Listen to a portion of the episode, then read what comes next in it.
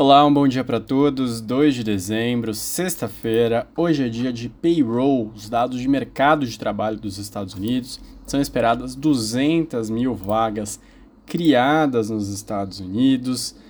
Também é esperado um crescimento de salários de 0,3, uma desaceleração do 0,4 anterior, que caia de 4,7 para 4,6 no ano contra ano. Por que isso é importante? Porque os dados de mercado de trabalho americano são bem relacionados com a decisão de juros do Banco Central.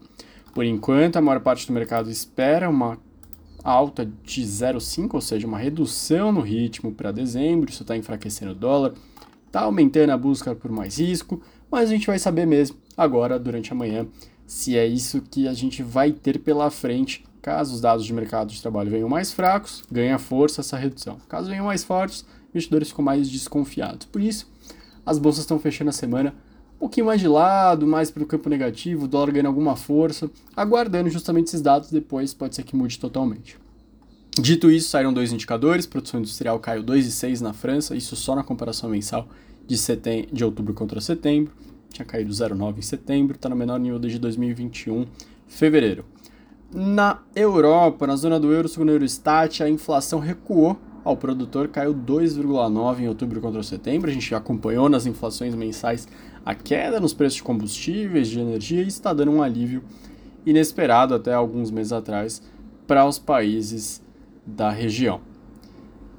Sobre Estados Unidos, mais uma vez, ontem, seguindo a declaração do, banco, do presidente do Banco Central americano na quarta-feira, o Jerome Powell, três dirigentes do Fed ontem foram em algum evento, alguma entrevista e comentaram sobre política monetária. O John Williams, presidente do Fed de Nova York, afirmou que ainda avalia que vai ser necessário deixar as taxas de juros em um caminho bem mais longo, que vai ser necessário reduzir excesso de pressão em preços, que ele vai acredita que até 2025 vai ser necessário percorrer esse desafio para atingir a meta de 2% da inflação novamente.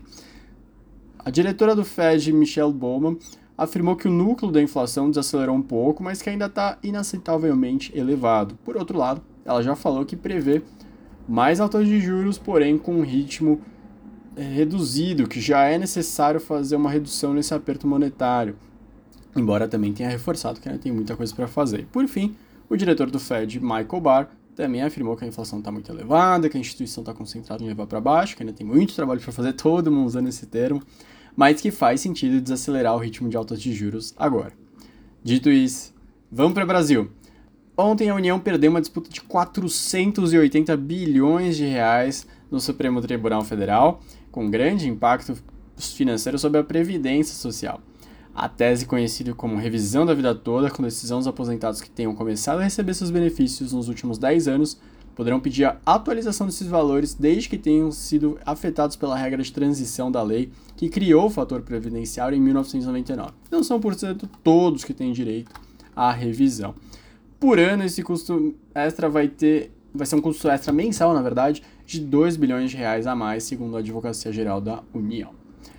Outro destaque na parte mais política, o ex-ministro Aloysio Mercadante diz que o governo precisa que o Bolsa Família seja retirado do teto por pelo menos dois anos para dar tempo de construir um novo arcabouço fiscal que substitua o teto de gastos. Mercadante diz que o gasto estratégico em 2022 já está em torno de 150 bilhões de reais, então faltam recursos para vários programas. Depois de serem divulgados os planos estratégicos da Petrobras para os próximos anos, o senador João Paul Prats, que é o favorito para ser o novo presidente da Petrobras, ele afirmou que vai revisar esse plano estratégico da Petrobras, que o, ele está no grupo de transição de Minas Energia, que esse grupo já está claro para eles que não faz sentido aos olhos deles, que a Petrobras tem que ser graúda, forte e poderosa novamente, que ela tem que ser uma empresa que não pode ficar só extraindo petróleo do pré-sal e distribuindo dividendos. Eu me despeço de vocês, uma ótima sexta-feira para todos, encontro vocês novamente aqui amanhã. Tchau, tchau.